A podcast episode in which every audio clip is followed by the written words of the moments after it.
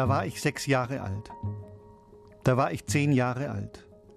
Da war ich gerade zehn, zwölf, fünf, acht, eineinhalb, elf Jahre alt. Ungefähr erst etwa knapp fünf Jahre alt. Seit diesem Tag vor 30 Jahren war ich immer pünktlich. Überpünktlich.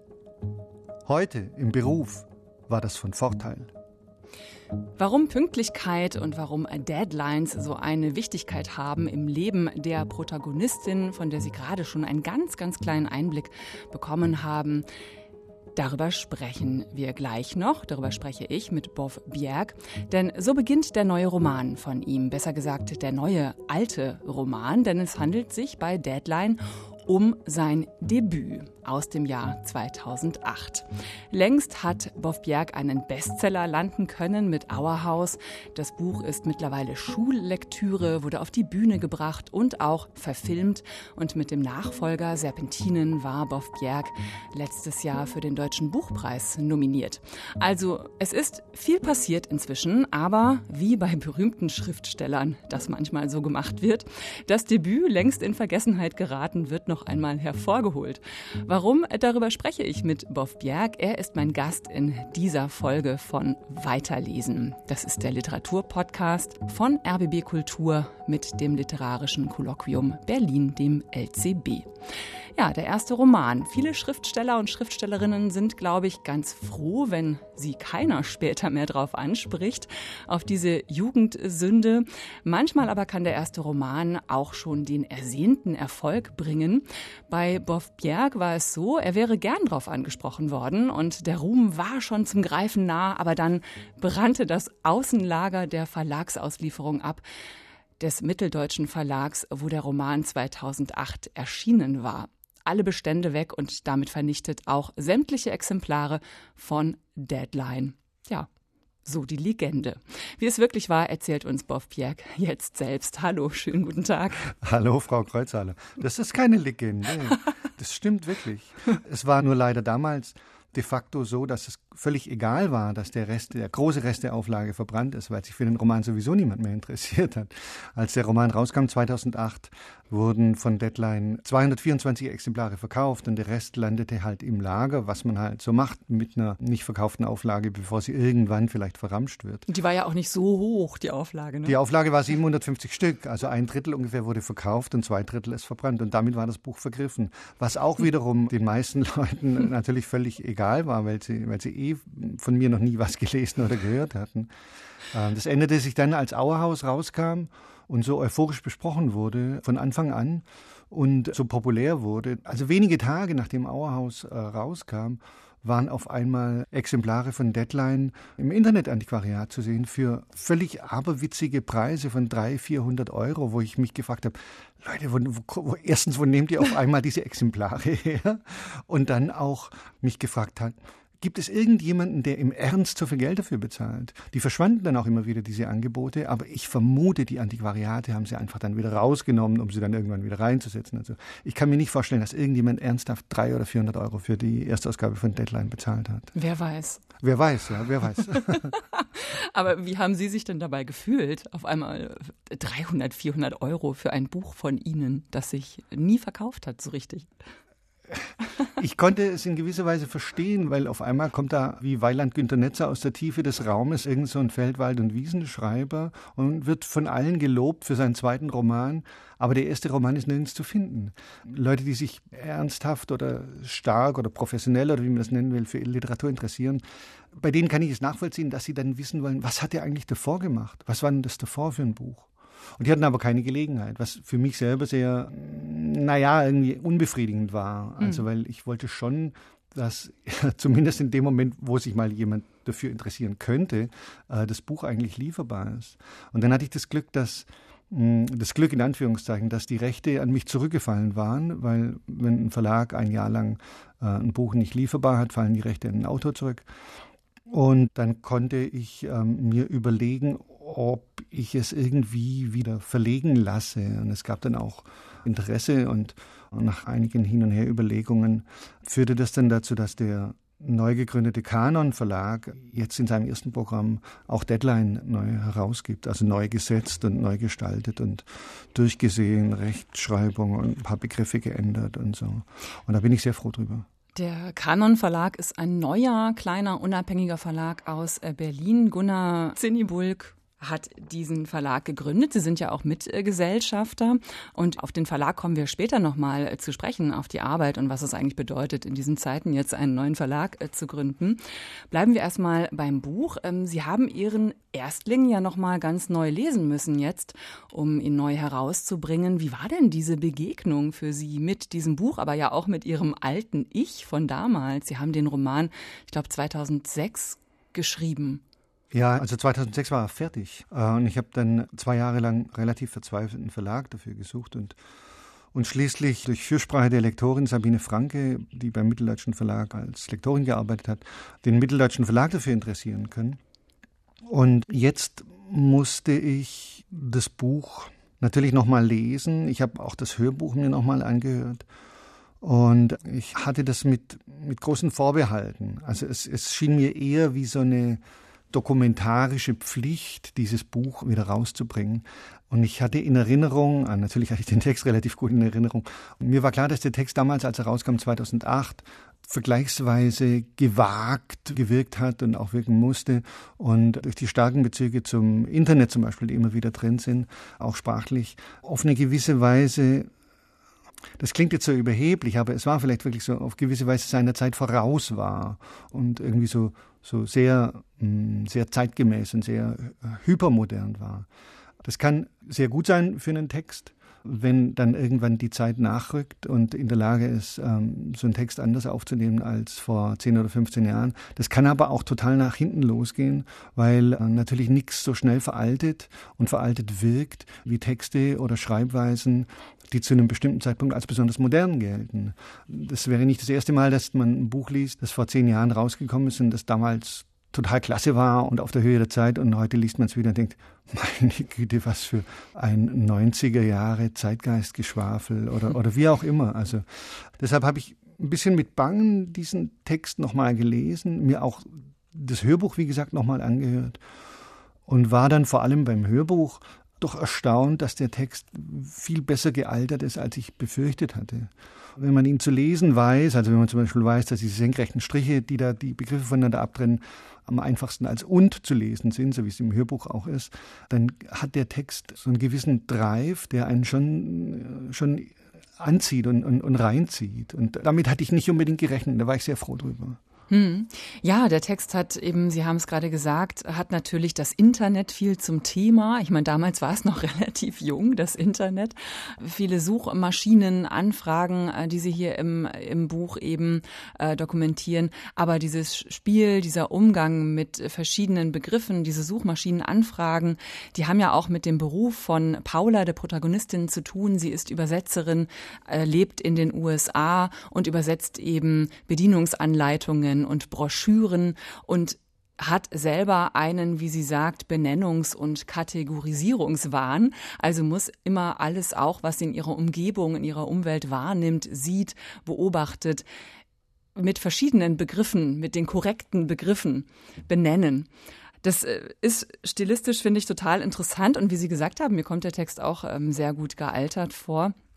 Lassen Sie uns mal über den Inhalt sprechen. Also es geht ja im Kern um eine Frau, Mitte, Ende 30. Sie arbeitet als Übersetzerin, muss dann aber aus den USA in ihre alte Heimat zurück in das Dorf ihrer Kindheit. Das Grab des Vaters soll, ich sag's mal ganz salopp, platt gemacht werden. Die Liegezeit ist abgelaufen und als sie dann dort ankommt, da liegt auch noch ihre Mutter im Sterben. Es ist also eine Begegnung mit ihrer Vergangenheit, mit ihrer Kindheit, mit ihrer Familie. Die Schwester mit Mann und Kindern lebt im alten Elternhaus, während sie allein übergewichtig und, ja, kann man ja schon sagen, auch relativ erfolglos von einer Deadline zur nächsten lebt. Es geht also wieder, wie auch in ihren späteren Büchern, ähm, Auerhaus und Serpentinen zurück in die Provinz. Und es geht auch wieder um, sage ich mal, Altlasten der Vergangenheit. Auch das taucht schon auf hier als Thema. Alles aber noch etwas spielerischer, würde ich sagen. Worum ging es Ihnen damals?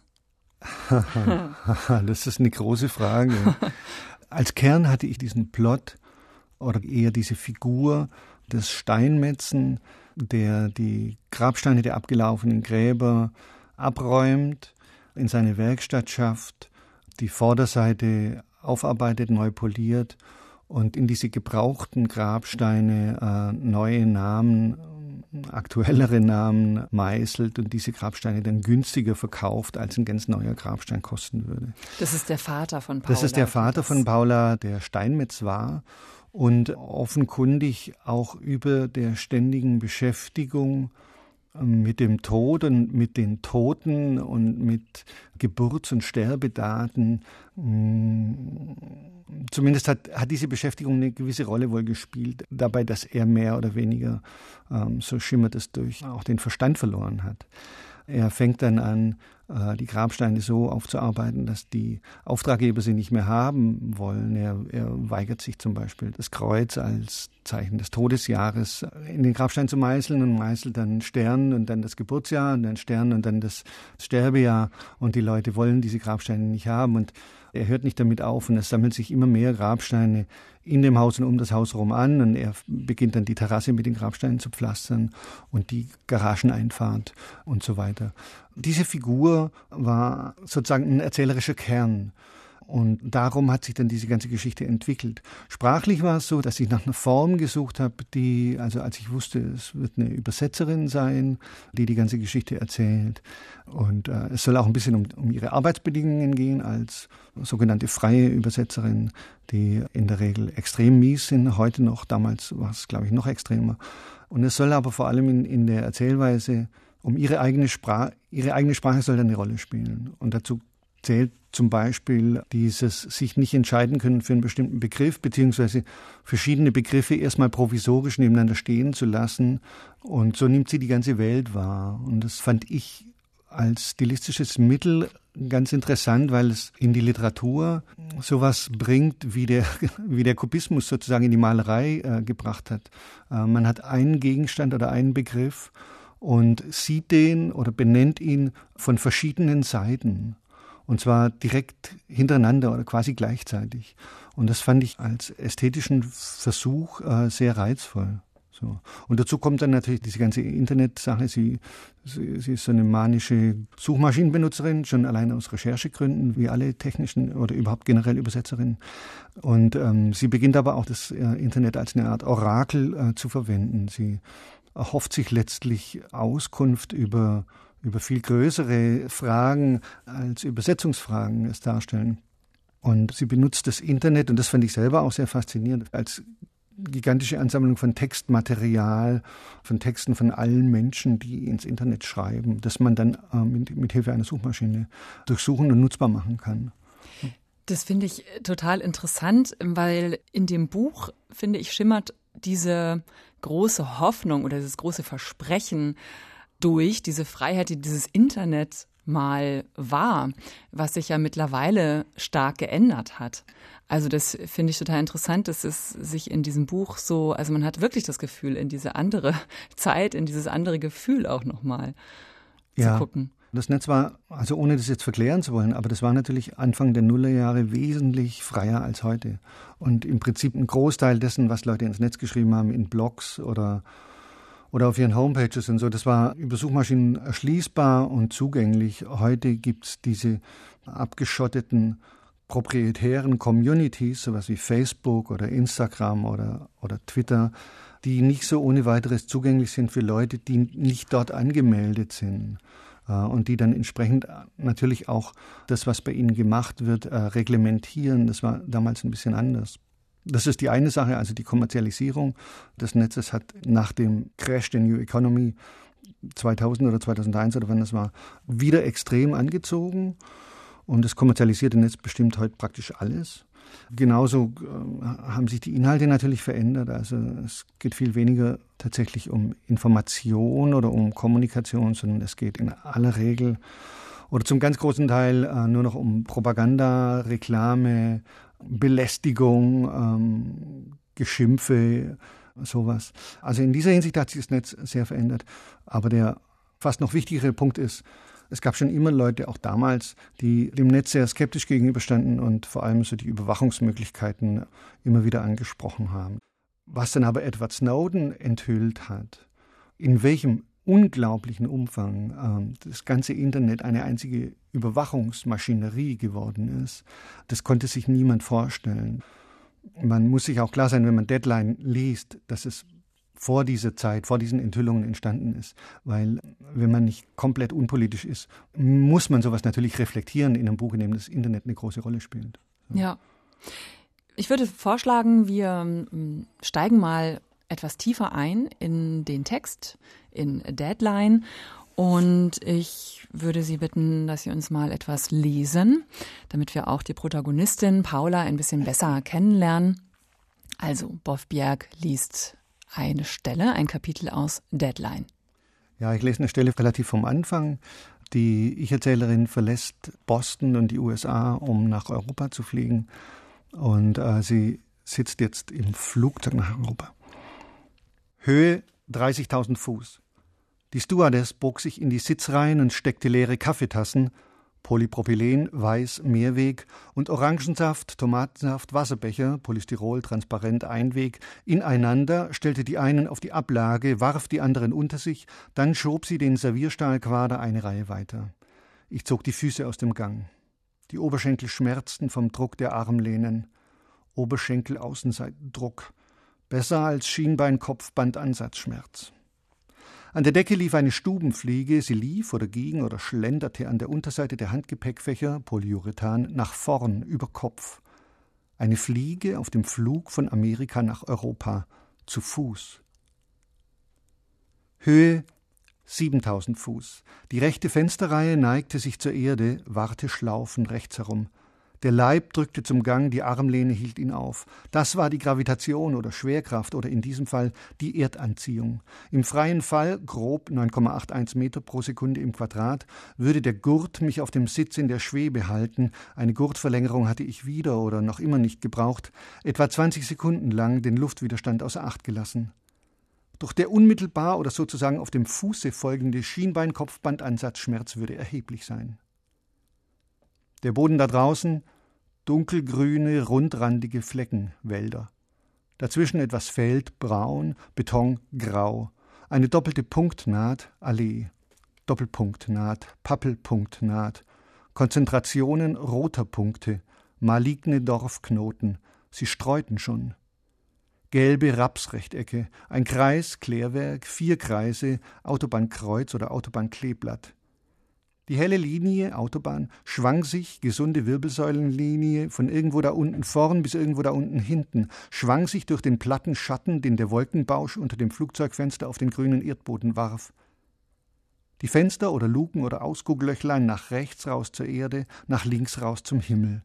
Das wäre eine schöne Wohnung. Hier müsste man jetzt wohnen bleiben können. 1a Lage zwischen 1a Blumenkohlwolken. Dann schneeblind. Wasserdampffransen. Ich fragte mich, welche Art von Ehe meine Eltern wohl geführt hatten, als sie noch eine Art von Ehe geführt hatten. Nein, eigentlich fragte ich mich, welche Art von Ehe meine Eltern wohl geführt hatten, als sie eigentlich nichts mehr führten, das man noch eine Art von Ehe hätte nennen können. Der bullige Hooker mit seinen Ideen und Vorhaben und Rettungsplänen, die Spielzeugmacherin, die sich am Ende um zwei Töchter und einen bulligen Hooker zu kümmern hatte. Höhe 1000 Fuß, Platzrunde links herum. Wir schraubten uns Richtung, summa summarum, grün. Waldgrün, Wiese grün. Auf der Autobahn Personenkraftwagen und Lastkraftwagen, großflächige Flachdächer, grau, darum herum großplatzige Parkplätze, Doppelreihen kurzer bunter Striche, aufblitzende Blechdächer, Einfriedungen mit dunklen Rechtecken und dazwischen ein paar hellen, Einfriedhöfe, unter den dunklen Flecken lagen die Viertel und die ganz und die halbverwesten, die Knochen, die Knochenbrösel, die Kalkspuren, die Huminsäurekonzentrationen, die, wenn alles gut gegangen war, nur schwer noch nachzuweisenden Produkte aeroben Abbaus. Da unten ging es oft nicht gut. Fettsäuren kristallisierten, bildeten weiße, feste Massen, Erinnerungsmassen, Körperfett, das sich verpanzerte und sich dagegen wehrte, zu verwesen und vergessen zu werden.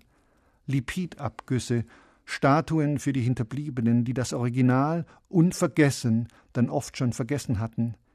Der Boden zu fett, die Bäche zu nah, die Löcher zu tief. Vielen Dank, Wolf Bjerg aus Deadline, seinem allerersten Roman, dem Debütroman, der jetzt neu erschienen ist im Kanon Verlag. Diese Stelle macht deutlich, auch Sie sind verliebt in Worte und verliebt in Sprache, wie Ihre Protagonistin Paula. Da steckt ja wahrscheinlich auch eine Menge Recherche auf Ihrer Seite hinter, denn ich kann mir vorstellen, dass Sie nicht direkt Worte, Begriffe parat hatten, wie zum Beispiel Hooker, ein ähm, altes Wort, auf das ich äh, gestoßen bin, das ich erstmal nachschlagen musste, das eine Tätigkeit beschreibt auf dem Bau, eine Hilfstätigkeit, wie ich gelernt habe, wie ich gegoogelt habe. Wie sehr hatten Sie Spaß auch an der Recherche zu Begriffen? Hooker ist nun tatsächlich ein Wort, das mir geläufig war, was äh, wahrscheinlich auch damit zu tun hat, dass ich aus einer Familie von Bauarbeitern stamme. Aber diese Begriffe, die die Erzählerin verwendet, die sind zum großen Teil natürlich recherchiert.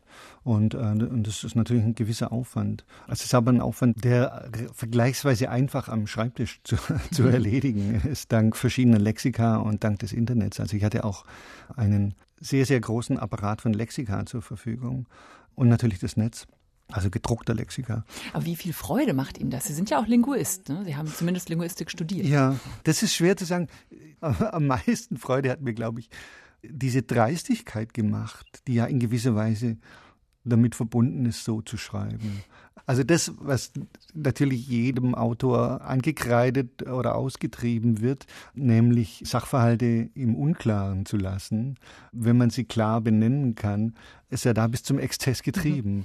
Und das hat schon Spaß gemacht. Und dann halt auch zu gucken, wie verändern diese Begriffe einen Satzrhythmus, in welcher Reihenfolge nehme ich sie, welche Begriffe nehme ich rein, welche Begriffe schmeiße ich raus. Also auch diese Begriffe sind ja doch wieder nur eine Auswahl von, von extrem vielen möglichen Begriffen, in aller Regel für einen mehr oder weniger eine und dieselbe Sache. Und dann kriegt sowas von einer Art musikalischer Bildhauerei auf eine gewisse Art. Und das hat, das hat mir schon Spaß gemacht. Ja. Mhm. Bildhauerei. Einer ihrer Figuren im Roman, nämlich der Vater von Paula, ist ja, Sie haben es schon erzählt, Steinmetz. Ihnen war es sehr wichtig, auch diese Arbeit genau beschreiben zu können. Und Sie haben, glaube ich, tatsächlich ein Praktikum gemacht bei einem Steinmetz. Ja, Praktikum, Praktikum ist vielleicht ein bisschen groß gesagt. Ich wusste, die Erzählerin wird am Ende selber einen Grabstein behauen müssen. Das wusste ich relativ früh im Buch, dass das passieren muss. Und ich wollte wissen, wie das geht, weil mir klar war, wenn ich mir das am Schreibtisch ausdenke, dann entgehen mir viele Sachen, die vielleicht wichtig wären. Aber auch aus einem gewissen Respekt für einen Beruf wusste ich, ich muss mir das genauer angucken. Ich kann mich nicht an den Schreibtisch setzen und mir irgendwas ausmalen, wie das wohl vonstatten geht, wenn ein Steinmetz einen, einen Stein behaut. Das wäre mir unredlich erschienen. Das ganze Sinnliche geht ja dann verloren. Ne? Das geht verloren und man ist dann letztlich nur also die Gefahr, dass man nur Klischees produziert, ist, mhm. ist einfach extrem groß. Und ich habe dann äh, in Berlin nach langem Suchen, also die Steinmetzinnung konnte mir leider nicht helfen. Äh, da hieß es erst, ja, ja, klar, interessante Frage, ich suche Ihnen einen raus. Und dann äh, nach einer Woche haben wir nochmal telefoniert, dann sagte der, der Chef der Steinmetzinnung, also tut mir leid, es gibt in ganz Berlin keinen einzigen Steinmetzen mehr, der, der die Schrift von Hand haut. Das war mir wichtig. Aha weil diese Grabsteine inzwischen alle als Halbfertigprodukte aus sonst woher kommen, in aller Regel aus, aus China oder aus den fernöstlichen Ländern. Und dann sind da zum Teil die Symbole schon drauf. Und äh, der Grabstein selber wird aber nur noch unter eine äh, computergesteuerte Fräse äh, gelegt und die Schrift wird reingefräst. Ich hatte es dann schon fast aufgegeben und dann kam ein Freund an und hat mir sozusagen zum Geburtstag diesen Kontakt geschenkt, so, so, neben anderen Sachen. Aber er sagte, du, ich habe jetzt jemand gefunden, deine Frau hat mir erzählt, dass du da jemand suchst und es ist mein Schwager, der ist eigentlich Bildhauer, arbeitet aber als, als Grabsteinmetz und der haut die Schrift von Hand. Und er hatte mit der Steinmetzinnung gar nichts zu tun und von daher kannten die den vermutlich gar nicht. Und bei dem durfte ich dann das war Matthias Heinz, der im Wedding seine Werkstatt hat. Hab ihm erzählt, was ich vorhabe und so. Und ich fand das ein bisschen kurios, aber auch ganz interessant. So ein ganz netter Typ. Und äh, bei dem war ich dann zwei Wochen lang jeden Tag und habe mir, hab mir angeguckt, was er macht und habe ihm gesagt, ich möchte selber so ein, so ein, er hatte auch so ein paar alte Grabsteine dazu liegen, ich möchte selber einen Grabstein aufarbeiten. Das heißt, ich hätte gern, dass du mir zeigst, wie man die Vorderseite erstmal so glatt kriegt, dass man sie neu behauen kann. Das heißt, man muss die oberste Schicht so weit abtragen, dass von der Schrift, die schon drauf ist, nichts mehr zu sehen ist. Dann muss man es polieren und dann kann man anfangen, den neu zu behauen. Und das habe ich innerhalb von, von zwei Wochen an so einem ganz kleinen Grabstein gemacht. Das sah natürlich hinterher komplett grottig aus. Aber ich hatte so die Schritte, die auf dem Weg dahin passieren, absolviert und, und ein paar Beobachtungen machen können. Es waren zwei Wochen Arbeit und im Roman äh, sind es letztlich zwei Seiten geworden. Aber es musste trotzdem sein, äh, war mein Gefühl und ist mein Gefühl noch heute. Was haben Sie denn äh, mitgenommen auch aus diesen zwei Wochen? Also vielleicht noch darüber hinaus auch gelernt? Also das eine war vieles, was mir Matthias erzählt hatte, wie das Grabsteingeschäft heutzutage läuft, dass es in aller Regel anders läuft als zu der Zeit, in der der Roman in den Rückblenden spielt, also in den vielleicht 70er Jahren. Die Grabsteinbearbeitung und, und das Grabsteingeschäft läuft, äh, läuft anders, das konnte er mir erzählen. Und ich konnte beobachten, wie der Staub fällt. Hm. Also wie es aussieht, wenn der Steinstaub sich ablagert, bevor man ihn immer wieder wegfegt, was man natürlich wie auf jeder Baustelle auch bei Grabsteinen macht, dass man natürlich ständig hinterherputzt, um den Arbeitsplatz einigermaßen brauchbar sauber zu halten. Aber was mich am allermeisten beeindruckt hat, war, solche Steine, wenn man sie bearbeitet, stinken bestialisch. Darauf war ich überhaupt nicht vorbereitet. Ich dachte, naja, es ist halt ein Stein. Stein ist Stein. Stein ist leblos, riecht nicht, vor allem diese ganz harten Steine und so. Ah, Pustekuchen.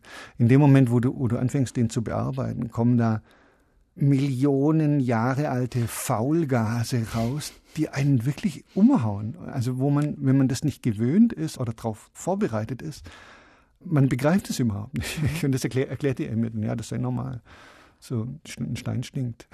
Interessant. Also wäre wär ich auch nie drauf gekommen, ja. wenn ich es nicht jetzt schon in Ihrem Buch auch gelesen ja, hätte. Ja. Aber das ist schon interessant. Und es ist ja dann auch, eigentlich hat es ja schon wieder fast so was, vielleicht sogar fast was Philosophisches, dass ein Grabstein, also der dann später auf einem Grab steht, auch wirklich nach Fäulnis und ja, Altertum irgendwie riecht, ja. Ja, zumindest Stinkt. so lange hergestellt wird. Also in dem Moment, wo er dann fertig ist, verliert sich der Geruch äh, recht schnell. Ja. Sie gehen ja sowieso auch dann noch sehr ins Detail, was den Tod angeht, was ähm, Friedhöfe angeht, was das Geschäft, nenne ich es jetzt mal, des Begrabens, Bestattens angeht. Ähm, Paula haut diesen Grabstein selbst, denn der Vater muss umgebettet werden.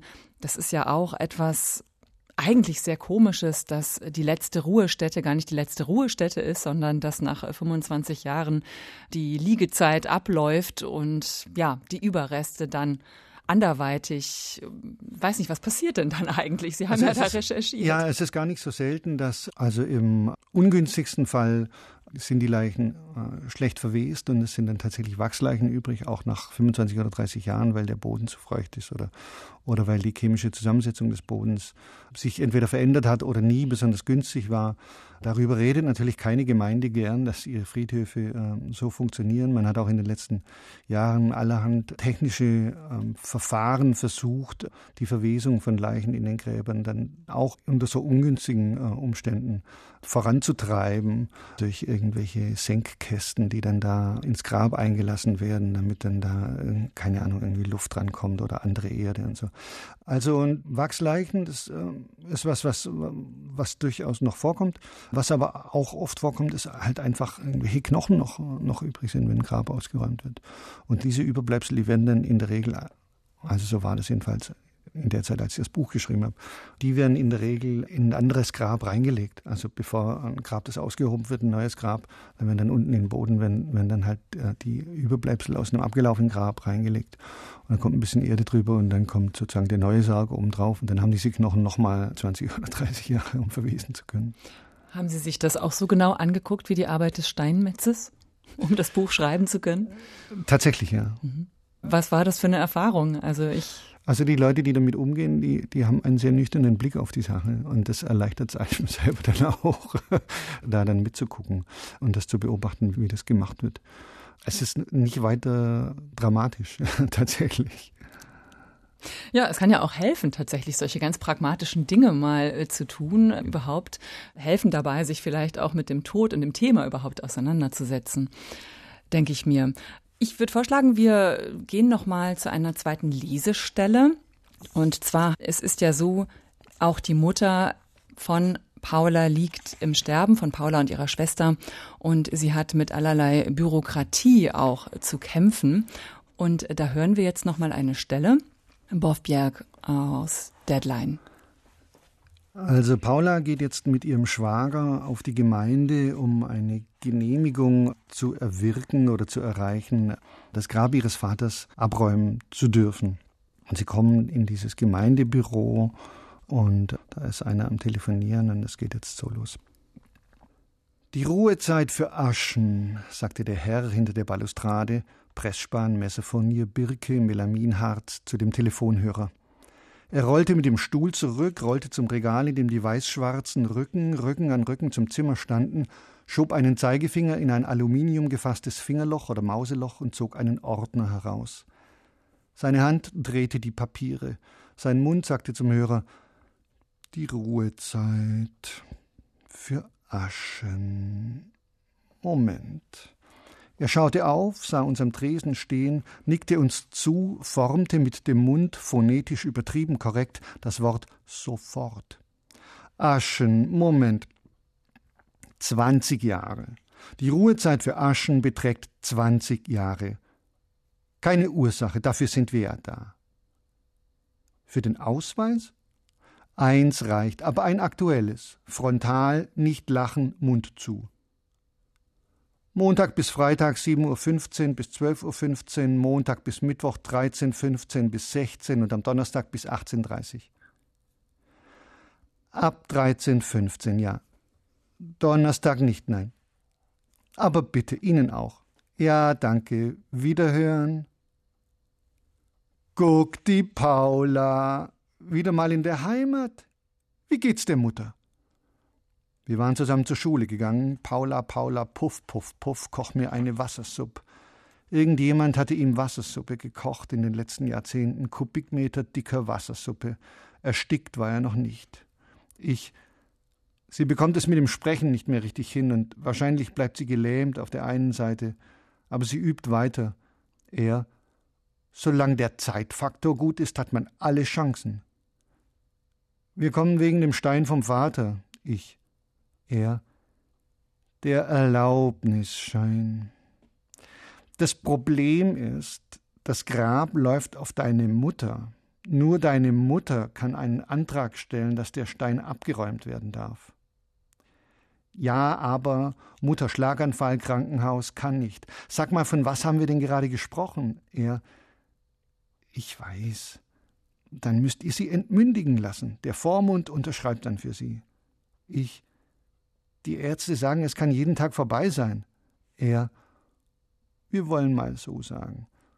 Wenn es vorbei ist, seid ihr natürlich berechtigt, den Antrag zum Abräumen zu stellen. Du und, er schaute zum Schwager, der in Prospekten blätterte, Landesförderung erneuerbarer Energien, deine Schwester.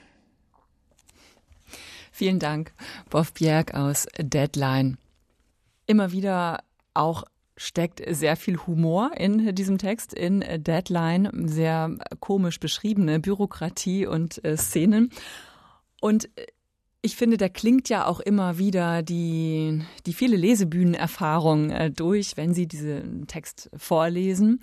Sie haben ja verschiedene Lesebühnen in den 90er Jahren auch mit gegründet. Mittwochsfazit zum Beispiel, Reformbühne Heim und Welt. Und damals, als Sie diesen Text geschrieben haben, 2006 und vorher, da war ja diese ganze Lesebühnenaktivität, glaube ich, noch mehr als heute. Spielte das damals eine Rolle oder spielt es immer noch eine Rolle? Lesen Sie Texte sich auch laut vor, wenn Sie die schreiben? Also die Lesebühnen spielen für mich heute keine große Rolle mehr. Ich bin auch praktisch nie mehr ähm, zu Gast, obwohl ich immer wieder gefragt werde von Freunden und Kollegen, Kolleginnen, ob ich nicht mal wieder kommen will, weil ich einfach keine Texte habe, die sich dafür eignen, im Rahmen von so einer Lesebühne vorgelesen zu werden. Ansonsten würde ich sehr gern mal wieder machen. Was aber bestimmt eine Rolle gespielt hat oder spielt, ist das Vorlesen an sich. Ich lese mir auch beim Schreiben und vor allem beim Drübergehen, beim Redigieren und Redigieren und Redigieren die Texte immer wieder selber laut vor, um ein Gespür dafür zu kriegen, wo es nicht stimmt oder wo es entweder völlig unverständlich ist oder wo der Rhythmus hakt. Was auch mein Romanschreiben sicher, sicher mitgeprägt hat, ist, ist schlicht dieses Mündliche bei den Lesebühnen. Der Humor, ja, der spielt bei den Lesebühnen natürlich eine sehr große Rolle, aber in den, in den Romanen weitaus weniger. Also man hält es auf die lange Strecke auch schlecht aus. Also so eine, so eine Gagdichte, die bei einem funktionierenden Lesebühnentexten äh, nötig ist. Ja, auch dieser Roman hat ja schon durchaus auch etwas äh, Melancholisches und äh, was ja auch in den späteren äh, Romanen dann auftaucht, gerade auch in Serpentin, der ist ja, ähm, ja schon sehr düster. Dieser Roman ist eine Vater-Sohn-Geschichte, handelt aber auch äh, von äh, Depressionen. Deadline, das ist ja eben der Titel, ein schöner Titel, finde ich, spielt ja eben nicht nur darauf an, dass Paula von Deadline zu Deadline hetzt und dass sie eben auch so einige verpasst, was ein großes Trauma verursacht, das sie im Erwachsenenalter mit sich herumschleppt. Deadline meint ja auch wortwörtlich dann zum Beispiel den Boden der Terrasse äh, im Elternhaus, der eben gepflastert ist äh, aus alten äh, Grabsteinen und eben Deadline, ja, der Umgang äh, mit dem Tod. Nun ist das Buch also wieder zu haben und neu verlegt worden im Kanon Verlag, ein Verlag, den Gunnar Zinnibulk gegründet hat, ähm, der lange beim Berliner Aufbau Verlag war, fast 20 Jahre lang und dann bei den Ullstein Verlagen in Berlin eben verlegerischer Geschäftsführer war.